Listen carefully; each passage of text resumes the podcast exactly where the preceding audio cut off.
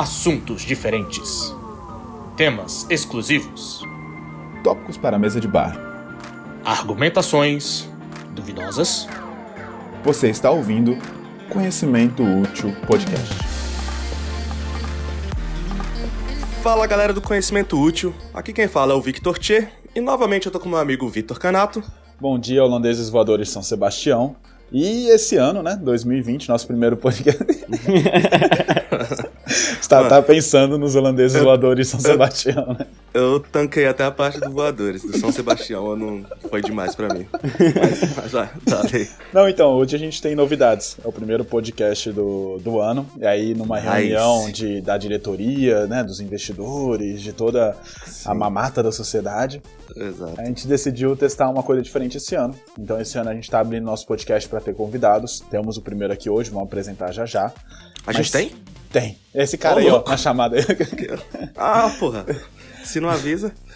Então, e aí se você que tá ouvindo tem algum assunto que você quer, que você tem conhecimento, ou que você queria dar uma estudada e quer vir aqui participar com a gente, manda pra gente no nosso novo Instagram também, Conhecimento Útil, mó legal. E aí algumas coisinhas, porque que a gente percebeu, né? Sempre a gente tem aquele adendo de coisas que a gente tem que consertar. Primeiro, conhecimentos curtos demais que é, né? Eu gosto de falar isso para ser um podcast inteiro, mas eu descobri esses dias que a caneta Bic escreve mais ou menos 2 mil quilômetros antes de acabar. É coisa 2 mil? 2 mil. É coisa pra caramba. e eu queria dizer aqui, sem querer trazer pressão para pro, pro convidado e pro Vitor Tchê, mas a gente tem um pouquinho mais de. Né, tem que tomar cuidado aqui, porque eu descobri que minha mãe começou a ouvir o podcast. Oi, mãe, eu te amo. e também a avó do Igor, nosso editor. Um salve, vovó, e desculpa pelos palavrões. Mas. Voltando, né, no, no, uma curiosidade que a gente falou, nosso primeiro podcast que, era, que é sobre pirâmides, a gente recebeu uma curiosidade. Minha mãe visitou as pirâmides em Cancún um tempo atrás. E é daquelas pirâmides que não tem ponta, né? Tem um platô em cima da pirâmide. Isso. E ela tava lá achando tudo lindão, as pirâmides, etc. E aí o cara tava explicando que as rampas nas laterais foram construídas para as cabeças rolarem depois de decapitadas. esse, esse foi a melhor curiosidade que a gente já recebeu desde o começo desse programa. Já valeu a pena ter criado esse podcast por causa disso. É, eu fiquei pensando, os, os algozes lá competindo. Ah, eu, a minha vai rolar até o final hoje. Ah, a minha vai rolar mais pra direita. Não, eu acho massa também ah, quando eles vieram fazer os projetos dos arquitetos. É tipo, mandaram os três lá, né, pra auditoria, vamos ver quem arqu que arquiteto que vai pegar o projeto e tal. Aí o cara, porra, eu botei uma rampa pra rolar a cabeça aqui. Aí os caras, caralho, é esse maluco. é esse aí, não tem como ganhar desse cara.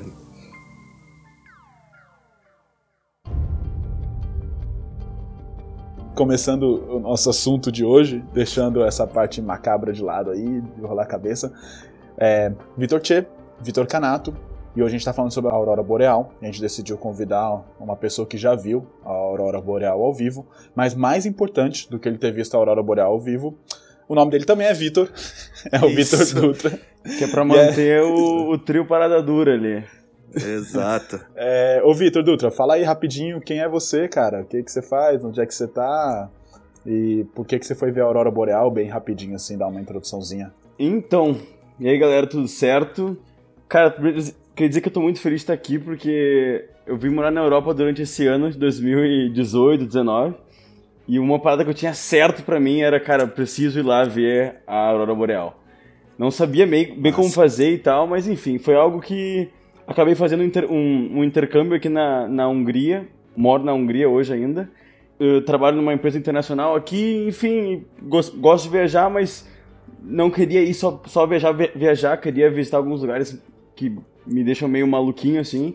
E quando eu pensei, cara, a Aurora Boreal é uma parada que. Não sei, é uma parada que, que eu vou contar pros meus netos, assim. Vou contar pra, pra, pra todo mundo. Então... Pô, os netos lá querendo jogar videogame, um monte de tecnologia nova. ah, e as luzes, porra de luz, vô. é, mas é isso aí. Muito feliz de estar aqui, muito feliz de estar aqui. Vai ser na época que a gente vai ser o tiozão do pausa isso aí. É online, vô, não dá pra pausar, pausa isso aí. eu quero falar de Aurora Boreal. Pior, enfim, pior seria se tivesse na Suécia, ou enfim, em algum lugar que tem Aurora Boreal, eu falei, Filho, olha pra janela, tá, tá acontecendo a Aurora Boreal. Calma, vô, calma, tô jogando aqui. é, tipo isso, é, exatamente. Bom, eu, eu, gostaria de começar falando desse nome, né? Cara, para mim a aurora boreal sempre foi uma coisa óbvia. Beleza, aurora boreal. E aí quando Sim. eu comecei a estudar sobre o assunto que eu falei, caralho, é verdade, é de onde vem essa caralho desse nome que não tem nada a ver. Em inglês, na verdade, são as luzes do norte, uhum, é, que são mais conhecidas. E do Brasil, a aurora boreal, porque eu achei duas datas, 1616 ou 1619, eu achei as duas datas em vários lugares. É, Galileu Galilei usou esse nome para descrever as luzes. Por quê? A aurora é baseada na deusa mitológica romana do amanhecer, então, né, de quando as luzes estão aparecendo. Isso. E boreal vem do nome grego dos ventos do norte. Então ele juntou essa deusa do amanhecer com o nome grego aí do vento do norte, que é como conhecido em inglês, né? As luzes do norte, o boreal. Aí ficou aurora boreal e a gente traduziu daí. Que é um nome bem melhor do que luzes do norte, vamos falar a verdade. Puta falta de Northern imaginação. Lights, porra. Pelo amor de Deus. Aurora boreal parece uma parada mais pegada RPG, assim, uma parada mais mística. É, exato. Quando mete um Luzes do Norte, fala, ah, que, que Luzes do Norte, gente. tipo, cara das antigas, assim, ah, porra, umas luzes ali no norte, o que, que a gente vai chamar? Ah, chama de luzes, luzes do norte. Toma teu cu, pô. Qual foi, pô? Uh, e, e, a gente vai falar mais pra frente, mas eu fiquei de cara que também tem as luzes do sul. E tem outro sim, nome. Sim, eu não sabia disso também, é. Eu também fiquei meio bolado quando pesquisei isso. Eu achei que tudo era Aurora Boreal, assim, né? Aí depois que eu fui pensar, pô, em inglês é Northern Lights, realmente não faz muito sentido no Polo Sul também ser Northern Lights, mas, é. enfim. Bom, interessante. Acho que é legal falar da onde vem, né? A origem da Aurora Boreal, até que a gente chega no ponto do fenômeno em si. Uhum. E aí o, o Vitor 3, o Vitor Dutra, vai poder dar, dar um insight aí de como é que é a sensação de estar lá e como é que foi um pouquinho da sua viagem também, de como é que você chegou lá. Mas bom, no centro de tudo, daqui da nossa galáxia, a gente tem o Sol. Para quem não reparou ultimamente, ele é meio que amarelo. E no Sol a gente tem... De um tem... tempo pra cá. De um tempo pra cá. Da última vez que eu olhei. Agora não dá pra ter certeza. Hoje em dia eu sou cego, porque era a última vez que eu olhei, mas era amarelo. É, no Sol, uh, nós temos os campos magnéticos que se contorcem e dobram enquanto o Sol se movimenta.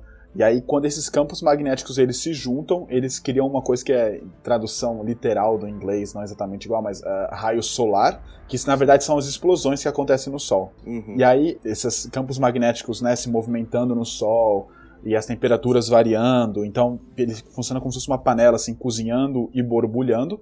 Perfeito. As partículas de plasma que estão ali no Sol, que também tem um nome específico, porque tudo no Sol tem um nome específico, são conhecidas como o tradução os ventos solares. Eles escapam do Sol, então tipo eles borbulham e né, explodem da é, uhum. estratosfera do Sol e vão para o espaço. E esse, esse plasma, que na verdade não é alguma coisa que a gente consegue tocar, né, mas é um, uma radiação, uma, é, uma onda, ele leva mais ou menos 40 horas para chegar na Terra e aí, quando eles chegam, é isso que causa, basicamente, a aurora Sim. boreal. Então, é um efeito que vem do Sol na Terra. Isso. E só, só dando uma complementada, né, Canato? Esse, esse efeito que tem no. Assim, porque no Sol, no núcleo solar, o tempo todo então, tem reações nucleares, obviamente. O hidrogênio passando para hélio e liberando muita energia, né? Essa liberação de calor e de energia por forma de calor, ela fica oscilando. Então é exatamente o que você falou, fica como se o negócio fosse um negócio borbulhando, assim. Ela vamos dizer assim, esse plasma, né, que a gente chama, que é nada mais é do que um gás eletricamente carregado ao redor do Sol. Ele dilata pelo calor, às vezes ele esfria e volta, e fica nisso. Às vezes ele dilata tanto, como se fosse uma borracha assim, ou uma massa que você está puxando, que ele dilata tanto que na hora que ele esfria, parte dele já está tão dilatada, tão afastada do Sol, que ele se desprende do Sol. E isso vem como se fosse a, vamos dizer assim, o vento solar, ou a tempestade solar, ou raio solar, enfim, tem várias formas que a galera chama, né? Solar wind, solar storm, que é exatamente isso. Ele vem, se desprende, e ele vem, como vocês podem imaginar, a milhão por cima das nuvens. o cara vem. Na velocidade da luz, literalmente. Quando é, quando, como o Canato falou, aí 40 horas para chegar na Terra. Então você imagina a velocidade com que ele vem. Cara, e isso acontece de forma constante, né? Quando a gente fala assim, ah, dilata, volta, blá blá, parece algo tipo assim, que acontece a cada tempinho, mas, tipo, isso acontece realmente constante. Que fica bacana de pensar também, eu tava dando uma estudada sobre isso, sobre o assunto, é que não é necessariamente, ou não é somente uh, esse plasma que vem do nosso Sol, mas é um plasma que vem de qualquer estrela que tá na nossa volta. Perfeito. perfeito. Então, partindo numa perspectiva mais humanidade e a gente viajando no meio de, do universo, a gente está recebendo essas, essas, essas, como é que chama essa? essa matéria a todo momento de todo lugar possível. Sim, essa radiação, né? Exatamente, essa radiação de todo lugar possível. Vamos e o ter nosso tudo câncer. escudo magnético fica ali só Cara, coletando isso. as paradas. E exatamente, essa é a, seria a segunda parte, né? Essa magnetosfera, vamos dizer assim. Eu gosto muito dos nomes que a galera dá, Sim, velho. sim. É muito legal. Exatamente. Porque se você parar pra pensar, como o Vitor acabou de falar, é, a gente recebe de todo lugar. Então é meio como se a Terra estivesse no meio de um. Vamos imaginar assim, de um líquido, né? Em volta da gente tá tudo. Tem esse líquido, essa, essa matéria chegando de todo lugar. Então acaba que nossa magnetosfera ela fica meio que comprimida. Ela fica realmente como se fosse uma bolha, né? Em volta disso tudo. Ela fica numa forma meio de gota, assim, porque, querendo ou não, por mais que a gente receba de todo lugar, a fonte mais próxima e mais forte que a gente recebe é do Sol. Então ela como se fosse, tipo, ela fica um escudinho na direção do Sol e no fim ela fica meio alongada, assim, como se fosse uma gota mesmo, na direção Cara, do Sol, né? Você falou a fonte mais forte, e aí me chamou a atenção por um das curiosidades que eu tenho aqui. Porque quando a gente pensa, ah, o sol tá lá explodindo, tá lá borbulhando, você pensa que é uma coisa meio padrão ou totalmente randomizada. Né? Tipo assim, Sim. ou, ou ele vai ter um padrão constante ali, de, ou é totalmente randomizado. E a matemática e a natureza nesse ponto são muito perfeitas quando você começa a estudar. Sim. E ele realmente tem um padrão, só que, velho, esse padrão é de 11 em 11 anos. Então, 11 anos, o Sol, é de 11 em 11 anos, ele tem uma explosão que é considerada uma explosão mais forte. Exatamente. E a última foi em 2013, se eu Isso, não a próxima engano. vai ser em 2024, né? Seria. Mais ou menos. Tipo, eles não falam exato, mas é mais ou menos Sim. de 11 em 11 anos. E, cara, de 11 em 11 anos tem uma explosão maior e, cara, isso influencia diretamente aqui os nossos aparelhos na Terra. Eu achei isso uma Sim. parada muito massa. E também influencia, assim, não é que influencie diretamente, mas a probabilidade é muito maior de acontecer Northern Lights, né? De a Aurora Boreal acontecer nesses anos. Maioria das vezes, nesses anos, de 11 em 11 anos, ela acontece de forma mais forte, vamos dizer assim. Mais chances dela acontecer mais nítida, vamos dizer assim, pra gente. E, e rola uma parada bacana que quando, eu, eu, eu tava olhando também, quando rola esse tipo de, de 11 em 11 anos, tem cidades que não, não costumam receber a, a, a aurora boreal e a galera à noite acaba vendo alguns traços ou até, eh, dependendo de, de qual lugar do globo, acaba vendo bem mais forte a aurora bore- boreal por causa disso. Uma das curiosidades também que eu gostaria de, de trazer é um- uma, uma visão meio que histórica da aurora boreal que existem muitos relatos de muitas civilizações em locais muito diferentes do globo que estavam vendo a aurora boreal. Não só na Bíblia, como em o- va- vários outros outras citações e outros outros documentos históricos, existem diversas diversas eh, citações sobre a aurora boreal. Nossa, isso devia dar muita teoria antigamente. Uma piração tá louca. doido. Que hoje em dia, imagina, um lugar que você não tem aurora boreal, se alguém vê a aurora boreal, a galera já deve tomar uma despirocadinha de leve. Agora É, imagina exato. antigamente, que tu não sabe nada, tu tá de boa à noite, aí tu vê um negócio verde no céu, tu fala, brother, Papai chegou. é isso, foi bom, Exatamente. Deus, sempre tava junto, hein? Todo de domingo aí, ó, era nós. Tinha nem Deus na época, eu acho, velho. Porque eu achei, Sei lá, eu achei uma informação que tinha representação da Aurora Boreal em cavernas na França de mais de 30 mil anos atrás. Você tá Que doido. loucura. Mas, ah, 30 mil, beleza, mas, mano, aí você para e pensa, caralho, 30 mil anos atrás. Tipo, é, é coisa pra porra, pra galera já tá desenhando sobre o fenômeno. E só Sim, veio ganhar nome há 400 anos atrás. Pra você ver o quão chamativo é, né? Pra- Às vezes antes chamava Hector, né? É, o Heitor. Uma parada muito, muito sinistra dessa experiência, aí já entrando já na, na minha experiência lá, foi que o meu pensamento, um pouco depois de ver pela primeira vez a Aurora Boreal, foi meio que isso assim, sabe? Eu virei pra, uma amiga minha que tava comigo e eu falei pra ela, cara, se eu fosse um homem das cavernas, eu ia ajoelhar e querer abraçar isso, e querer, tipo, sei lá, entregar o meu dinheiro, entregar a- a- o meu gado e tudo pra essa luz do céu, porque se agora, com a consciência que eu tenho agora, com, com o estudo que a gente tem agora de tecnologia, já é uma parada que impacta dessa maneira, imagina Exato, a galera mano. antigamente, sabe? Deve ser Ô, deve ser uma lombra muito louca. quanto tempo você ficou lá? Na, na, tipo, no ambiente que você poderia ver a Aurora Boreal? Não na viagem, mas ali no norte mesmo. Eu fiquei no norte da Suécia, a, a 200 quilômetros acima do Círculo, Círculo Polar Ártico, numa cidade chamada Bisco, e eu fiquei lá quatro dias. E você viu a Aurora Boreal um dia só? Viu dois dias? Eu vi a Aurora Boreal dois dias, dois dias. Seguidos? Dois dias seguidos. Assim, no, no dia que eu cheguei lá, chegou eu e minha, minha- minha amiga lá, ah, a, gente tava, a gente tava fazendo comida na, na cozinha do hostel, E a gente falou assim, bom, comemos, vamos dar um, um rolê aqui, na, na, aqui em volta, que é um lugar lindo, por sinal, Abisco, na, na Suécia. Uh, e o hostel fica na beira de um, de um parque nacional, então é um, é um lugar que tem pouca luz já, que é, é bom para ver as luzes. E nisso era, acho que quando bateu meia-noite, bateu 11h30, se não me engano, começou onde já tava um, um, um risco bem fraquinho, assim, um risco meio esverdeado, bem fraquinho no horizonte, começou a vir uma luz sinistra, assim, que, cara, é absurdo. é muito difícil descrever o que, o que, o que é. Assim, Ué, se é difícil escrever, por que, a gente chamou podcast, cara? galera, cansado. Tá, galera, eu fico por aqui com a minha participação. Um grande abraço pra você. Mas quanto, quanto tempo durou o efeito assim, cara? Tipo. Cara, aí tá, é, é uma parada Não, que. Depende do efeito que você tá falando, porque ele tá. Exatamente. Tá, o Victor tá mais ou menos até agora, assim. Mas é, o, a, a Aurora Boreal, na, nos dois dias que eu vi, pelo menos, é muito. Não tem como dizer assim. Tem fases, digamos assim, tem, tem ondas, pelo que dá pra perceber. Mas uma onda, por exemplo, a, a, as, as duas ondas mais fortes que eu vi nos dois dias durou por volta de uns 10, 15 minutos no máximo. É. Caracas, 10, 15 minutos? É. É verdade. Caraca, eu jurava caralho, que era né? bem mais rápido, mano. Eu, eu jurava que era papo de 30 segundos, assim, assim é. tipo. Não é, não é, não é. Até, até assim, como. como cara, eu, eu, é muito louco porque dá pra literalmente ver, assim, o, o, os movimentos circulares que, que a luz vai fazendo. Sim. Tu meio, tu meio que imagina uma, uma. Sei lá, a minha cabeça, pelo menos, eu imaginava ondas, ondas de, de elétrons, enfim, uh, chegando na, na, na, atmosfera e meio que varrendo, assim, sabe? Sim. Então. então Você não tá é tão longe da, da, da, verdade, é mais ou menos isso. É mais ou menos isso. É, porque inclusive falam que a, a, o efeito da aurora boreal, né, o, o acontecimento, ele pode tra trazer sons.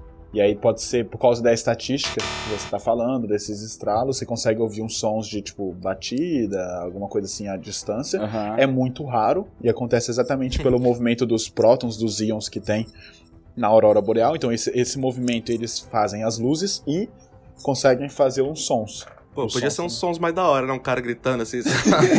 vem, vem a aurora boreal e você só ouve um. Presta atenção! tipo, tô chegando. podia, ser, podia tocar a música do da Leste lá. Eu sou da Leste, cheguei, mas tô saindo fora, tá ligado? Só pra dar um. Cara, então demora aqui 10, 15 minutos. E é uma coisa assim, tipo, acontece a primeira, fica lá, assim, ah, que legal. Aí passa 10 minutos, cara, tá bem, nada mais vai acontecer. E aí depois volta, tipo, é uma coisa que fica indo e voltando. É uma coisa que, que eles dizem assim que a galera que mora por lá, uh, e até o guia que a gente pegou no, no segundo dia de viagem para ir caçar as luzes, ele fala assim: no horizonte, quando anoitece, dá pra perceber, dá pra ver tipo umas linhas no céu de onde vai ser. Uhum. Que é onde tá, onde tá passando, ou enfim, onde tem alguma, alguma coisa no, no escudo magnético da Terra. Eu acho, não sei. Mas eles falam assim, ah, ali vai, ali vai acontecer, enfim, mas não se sabe quando e em qual frequência. Assim como pode ficar só um, um, um risquinho cinza no céu, pode vir do nada, como foi a, a, a, o meu segundo dia de experiência, que veio um, uma, uma, coisa gigantesca em cima da, da nossa cabeça, assim, diversas cores, eh, enfim, as cores variam entre verde e, violeta, pelo menos na então, minha experiência. No ali. primeiro dia você viu verde, no segundo dia você viu um verde e violeta. No primeiro dia foi só verde, acabou sendo bem forte também, com os movimentos bem elásticos, assim, digamos assim. E no segundo dia teve uns traços uh, violeta bem, bem fortes, assim, bem dançantes no céu. Que é, o que é muito louco de se pensar, assim, porque, cara, tá ali. É, é uma história engraçada do meu segundo dia que eu tava lá é que a gente pegou um tour pra, pra, pra ver as luzes.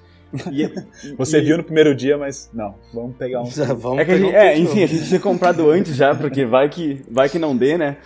E aí, uhum. enfim, saímos para caminhar no, no Parque uh, na, e, Nacional e cara, lá de. Da, só te cortando aqui, mas é uhum. isso, né? Você vai, você pode planejar ficar quatro dias, você pode planejar ficar dez dias, e você, na verdade, não tem certeza nenhuma. Exato. Se você vai ver esse rolê. Que foi exatamente o que rolou com, com uma galera de excursão que chegou no meu terceiro dia. Putz. E aí no terceiro dia, cara, fechou o tempo. Pra te ideia, no, no, primeiro dia tava menos 27 graus lá. Ô, oh, louco. Mano. Ah, beleza. Aí no terceiro que fechou o tempo. Bacana. 27 o tempo tava abertão, tava lindo. Bacana, legal. Tava dando onda, tava dando onda. então, menos 27 graus no primeiro dia e no terceiro caiu, caiu pra zero. E quando cai pra zero naque, naquela região, fica nublado. Aí tu não vê mais nada de. Ah, de, sim, de sim, sim, pode crer. É engraçado isso, né? A gente fez o piloto, a gente acabou não lançando, mas a gente tava falando exatamente sobre o inverno. E é engraçado que quando chega mais perto de zero, as coisas ficam mais confortáveis no momento. Então, se você tá no menos 3, menos 2, e aí tá frio pra caralho, quando você chega em zero que dá uma nevada, fica mais confortável para você. A, a, nuvem dá aquela bloqueada, né? Dá uma, um calorzinho. E aí você tá lá, querendo ver a Boreal, tá menos 27, super ruim. Aí chega em zero, você fica puto. Pô, Exatamente. saudade de perder o dedo do pé. Cara, e, e o pior é que é isso. E aí a gente, a gente fez esse tour pe- pelo Parque Nacional. Enfim, passamos por três lugares diferentes. O tour ia das 7 da noite até as 11. A gente passou por três lugares diferentes a menos 27 graus, caminhando pra caralho na, no parque e nada. E aí o cara falou assim: ah, vamos voltar pra, pro, pro hostel, eu vou pegar umas lenhas e a gente vai pra uma cabana aqui que a galera que morava aqui 500 anos atrás costumava fazer. E nisso ficamos e tal, dentro da cabana, com fogo aceso dentro da cabana. E cara, ele falou assim: gurizada, 20, eh, 11 horas, temos que voltar pro hostel, desculpa. eh, mas vamos lá, né? Da gente, bom, beleza, né? Valeu aqui a. A gente comeu carne, carne, de, carne de alce lá. Não sei se era de alce, Caralho. co- como é que chama? Reindeer? Salsicha? Ah, tá, não. Reindeer, é, é cervo, né? Eu acho. Cervo, cervo, ca- carne de cervo. Eh, e aí, beleza, a primeira pessoa abriu a porta da cabana. Cara, ela falou assim. Guri... Foi em inglês, né? Mas traduzindo pro, pro português foi. Gurizada, corre! tipo, chega aqui, chega aqui. E aí todo mundo largou o que tava fazendo, correu pra fora da cabana e tinha, tinha essa luz muito forte no céu, assim. Eu pareço, eu, eu pareço aquela, galera, aquela galera que viu os OVNIs, sabe? Eu vi uma Eu luz conheço a galera que viu os gigantesca.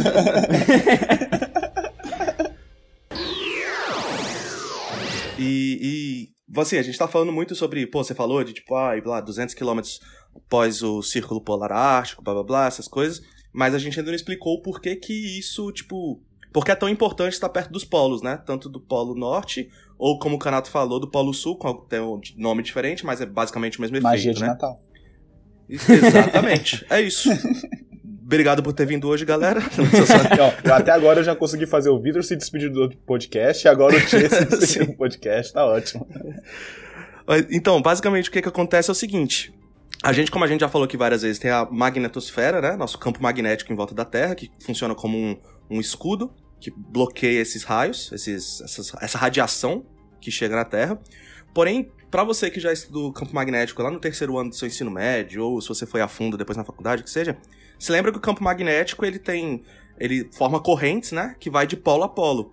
Ou seja, ele forma como se fosse uma bolha em volta dele, porém nos polos, como ele sai e entra dos polos, nesses lugares a entrada e saída de radiação é mais fácil, é mais facilitada.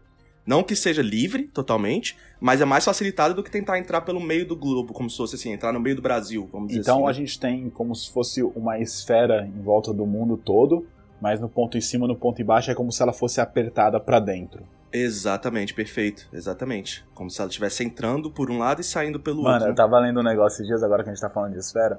Há, sei, há uns sete anos atrás, se você virasse pra alguém de, que estuda, né? é, planeta Terra, é, geografia, alguma coisinha assim, e falava, ah, porque a Terra é redonda. Ninguém, você é maluco, é piloidal, tem um formato que não é redondo, é mais achatado, e assim, assim, assado. Hoje, com esse negócio de terra plana, você fala, velho, a Terra é redonda, e ninguém fala, caralho, ainda bem. Nossa. Isso. Redonda, ponto. Acabou. Vamos, Mantém vamos discutir aí, sobre isso, não. mantém aí. Isso. Assim, vamos já dar o spoiler aqui que o Canato falou no começo do vídeo, que a gente tem a aurora boreal, que é a do norte, e também temos a aurora australis, que é essa que vem do sul, né? Sim. e que aparece no sul, desculpa. E por muito tempo a galera acreditou, e isso até faz muito sentido, que elas eram totalmente espelhadas, né? O que aparece no norte aparece no sul. E isso na real acontece, mas não é 100% espelhada, por dois motivos. Primeiro, por causa de realmente imperfeições no campo magnético da Terra, não é algo totalmente, vamos dizer assim, liso e perfeito o tempo todo. E segundo, porque a Terra, como acredito que a maioria das pessoas sabem, ela tem uma inclinação, né? Ela não é totalmente, ela não é, vamos dizer assim, paralela certinho ao Sol. Ela tem uma inclinação, ou seja, às vezes o Sul tá um pouquinho mais inclinado pro Sol e às vezes o Norte tá um pouco mais inclinado ao Sol. O que explica nossas estações, blá blá blá. Mas isso também explica o- o quê? Se o Sul tá um pouco mais inclinado para perto do Sol, significa que a luz que vai entrar ali, ela vai entrar um pouco mais perto do polo, enquanto o polo norte está mais afastado do Sol, ou seja, a luz vai estar um pouquinho mais afastada do polo, um pouco mais fácil de se é ver. pensar na luz solar como se fosse uma linha reta que está vindo, né? E aí, dependendo de como uhum. você estiver inclinado, ela incide ali na. Pensando Exatamente. na atmosfera como uma coisa física, que a gente não vê, mas ela é uma coisa física, dá pra. Sim. ocupa espaço, ela vai em, em tocar na atmosfera numa angulação diferente. Exato. Outra coisa que eu vi também é que a maioria das vezes ela tem uma incidência mais forte no lado da Terra que está amanhecendo, não do lado que está se pondo, vamos dizer assim, exatamente por causa da rotação da Terra. Interessante. Que seria, vamos dizer assim, se a Terra está rotacionando, o lado que está indo, como você falou, em direção ao Sol, entre aspas, né, chegando em contato com o Sol, vai ter uma incidência mais forte em vez do, lado que está se escondendo, menos, do lado que está se escondendo do sol. Isso, Uma coisa que eu vi que eu achei bem interessante, que na verdade se você para para pensar é bem óbvia, mas eu nunca refleti sobre isso, é que a aurora boreal, obviamente, e a aurora a aurora, né, porque depende se é no sul ou no norte, mas no caso Sim. as luzes do sol, a aurora, elas acontecem em vários planetas diferentes, não só no planeta Terra. Então, tem aqui a informação que as sondas Voyager 1 e 2 foram as primeiras a fotografar as auroras que acontecem em Júpiter, Saturno, Urano e Netuno. E nos planetas que têm o maior campo magnético, como Júpiter e Saturno, os fenômenos ocorrem de modo mais poderoso. Então tem um maior contato ali das luzes do Sol com o campo magnético, tem mais íons e partículas para perceber e as cores ficam mais fortes. E fica bacana também porque os elementos que esses planetas têm, têm na, na atmosfera deles são diferentes do oxigênio e hidrogênio que a gente tem muito nas nossas. Então Exatamente. as cores mudam também, pode ser o que é uma viagem bacana, né? Pô, vamos pra dar um pulinho em Saturno pra curtir as Sim. luzes. Já foi pro norte da Suécia, pra Saturno é um pulo. Por quê? Exatamente. Falando das cores, é porque as cores da aurora que acontece ao sul diferem um pouco da aurora que acontece ao norte, eu vi que elas têm uma variação de que pode ser, por curiosidade, rosa, verde, amarelo, azul, violeta e poucas vezes Sim. também a galera diz ter visto laranja e branco. E basicamente essas cores se dão por causa dos elétrons, dos íons que se quebram, e com o que, que eles entram em contato? Com oxigênio, Exato. com nitrogênio, coisa tipo de coisa. Uhum. Uma, uma curiosidade muito bacana, Vitor, que Oi, eu comentou antes sobre o. Eu, foi eu. Agora curiosidade para você, tia. Obrigado. Então, gurizada, uma, uma curiosidade muito bacana, que tu até comentou antes, Canato, sobre o, o barulho, é que algum. Eu, eu Você ouviu o barulho? Relatos... Você ouviu o barulho? Alguma coisa. Cara, não ouvi. Mas também não. Uhum. Te digo assim, não, não prestei atenção. Às vezes a galera não, gritando, né? Aí, gurizada. Cara, a, pra...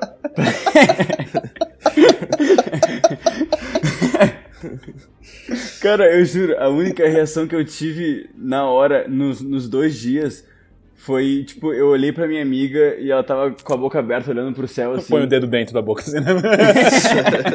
única reação. Você conseguiu tirar foto, mano? Cara, eu tirei uma foto, mas no, no... Não ficou legal. Não ficou legal, mas não foi nem, nenhum dos dias que a gente saiu para ver. Foi no, no primeiro dia a gente tava cozinhando ah, na cozinha do, do, do hostel, hostel, e aí eu olhei e tinha uma, uma luzinha no horizonte e falei, eu vou tirar uma foto. Aí tirei. Sim, Antes de você falar a sua curiosidade, eu sei que a gente tá enrolando aqui, mas é para segurar a audiência. Uhum. É... é... Eu vi, na verdade, que para ver as luzes é melhor quando você tem uma máquina, só que tem que ter uma máquina profissional, uma máquina que consegue captar a luz. E, na, e, cara, eu fiquei pensando assim, pô, beleza, uma coisa é ver, outra coisa é você tirar uma foto, mas se você. O que você capta com a máquina, com a câmera, é muito diferente do que a gente vê olho nu. A minha percepção é que não é a mesma coisa. Sacou? Tipo... Cara, eu não tenho conhecimento científico disso, mas já, já escutei falar que a percepção humana ela é mais baixa, ela é mais baixa do que a câmera pode absorver. Então, tendo uma câmera boa, uma câmera profissional, acho que vai ter mais cor do que a olho nu. E aí entra, e aí entra um pouco da curiosidade que eu queria falar que alguns animais. Ah, eu sabia que, que ia conectar, por isso que eu quis cortar. Foi um link já programado, é. cara. Uh, alguns animais que usam o campo magnético da Terra para se locomover, eles têm uma, uma, como é que chama, uma percepção muito grande não só das luzes, mas também acredito que dessa, dessa, desse contato dos elétrons com o campo magnético. Então, eu escutei alguns relatos pesquisando que até pessoas e animais eles, eles se comportam de maneiras diferentes antes da luz chegarem. Então, basicamente, por exemplo, sei lá, o, o, um cavalo que vive lá, um, ou até, até escutei de lobos também, eles começam a, a, a, apresentar alguns comportamentos antes das luzes chegarem, e quando as luzes chegam, eles meio que vê, bom, beleza, eles estavam reagindo a isso já. Mais um motivo pra galera das antigas dar uma, uma fritada, uma fritada, uma pirada. Tá, total, porra. Véio. Tu tá com seu lobinho lá de estimação de bolo, tá ligado? Você tá louco, filho. E na verdade, isso é uma coisa que eu quero perguntar pro, pro Vitor que ele viu. Porque, beleza, a gente sabe que as luzes estão ali dançando. Mas quando você tá observando, parece que elas estão caminhando numa direção, parece que elas estão, tipo assim, uma coisa é ela tá ali se mexendo em cima de você, como se fosse um, um miojo mole, sacou? Mas sem tá saindo do lugar. Outra é coisa. Você deixa as coisas tão mais bonitas, cara. Obrigado. Exatamente. Outra coisa é esse miojo tá se movendo, mas ele tá movimentando. Então, tipo, tá entrando essas partículas na Terra, né? No campo magnético da Terra. E elas se movimentam na direção do campo magnético, mas elas estão indo em alguns casos mais distante ou mais perto de você. Você tem essa impressão que ela tá realmente se movimentando de alguma forma? Cara, tem, tem sim. Tem, tem alguns traços da aurora boreal que eles são mais constantes, assim. Pelo menos na, na minha experiência foi assim. Primeiro, aqueles traços que aparecem primeiro. Então, pensa como duas linhas no céu coloridas. E aí, do nada, como se fosse. Como se abrisse uma, uma, uma torneira assim e viesse uma enxurrada de luz na mesma direção desses dois traços constantes. Então. Como se fosse mesmo algum um fluido de luz, vamos dizer é, assim. Exatamente. É, é, a, a, analogia que eu, que, eu, que eu falei antes, é, acho que até cabe, assim. É como se fosse uma enxurrada de elétrons que tá passando por ali, tá, sabe? Tipo, um rio de, de luz. Como Exatamente. A sua analogia é boa? É. Mas é no nível da do miojo? Não é. Não, a gente tem que ver isso perto. aí. Não, inclusive eu vou fazer uma empresa de turismo e vou falar, galera, vem ver miojo mole no céu. então, eu, vai vender demais. Eu vi que a aurora austral, que é no sul, se move em direção uhum. ao sol, enquanto a aurora boreal, que é no norte, se move na direção contrária, saindo do sol. Isso é exatamente por causa do, do campo magnético, Dos né? Polos, que ela sai é. do sul e vai ao norte. Então, se você tá no sul, ela tá meio que saindo, vamos dizer assim, da Terra, ou seja, indo em direção ao Sol. E no norte ela tá entrando na Terra de volta, ou seja, saindo da direção do Sol, voltando é. da direção do Sol. Pô, uma pena que o Enem passou aí já, gurizada. Então vamos aí, ter que ó. botar de novo. Passou pra já quem é o... que tem esse ano de novo, mano? Tá preparado é, aqui. pra quem realmente interessa, vai ter de novo aí. Porque quem, quem passou não precisa mais saber disso. Tô zoando.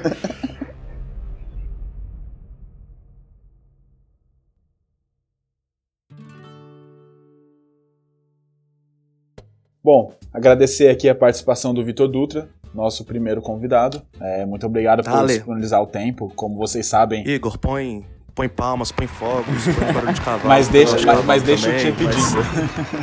Isso, põe, põe os cavalos. Eu gosto de cavalo, põe os cavalos no fundo. Valeu, Grisada, valeu mesmo. Muito bom ter, ter compartilhado aí minha, minha experiência. Desculpa as expressões aí, mas acho que deu, deu, deu pra entender um pouquinho melhor. Não, deu demais. Ficou até, ficou até melhor, inclusive. Então tá bom. Conhecimento útil, que a gente é assim, a gente gosta de passar a informação do jeito mais... Simples. Agradável possível e simples pra galera que tá ouvindo, então foi perfeito o jeito que você passou. A intenção é que o pessoal consiga conversar isso na mesa de bar. Então, Exato. manda pros seus amigos. A gente é agora um podcast familiar, tem familiares mais velhos ouvindo, manda pros seus pais também. Manda para sua tia que acha que a Terra é plana. Vamos. Isso. Ou seja, em resumo, manda pra gurizada. pra gurizada. então é isso, galera. Obrigado por ter assistido aí com a gente. Se você gostou, bate mande palma. seus comentários. Bate palma também. Põe barulho de cavalo também, porque eu gosto de barulho de cavalo. E e é isso, galera. Obrigado por ter assistido. Qualquer curiosidade a mais ou qualquer coisa, ah, vocês estão errado, manda pra gente que a gente lê no próximo podcast. Segue a gente lá no Instagram, conhecimento útil, só procurar, tá valendo muito a pena. É nóis. Falou!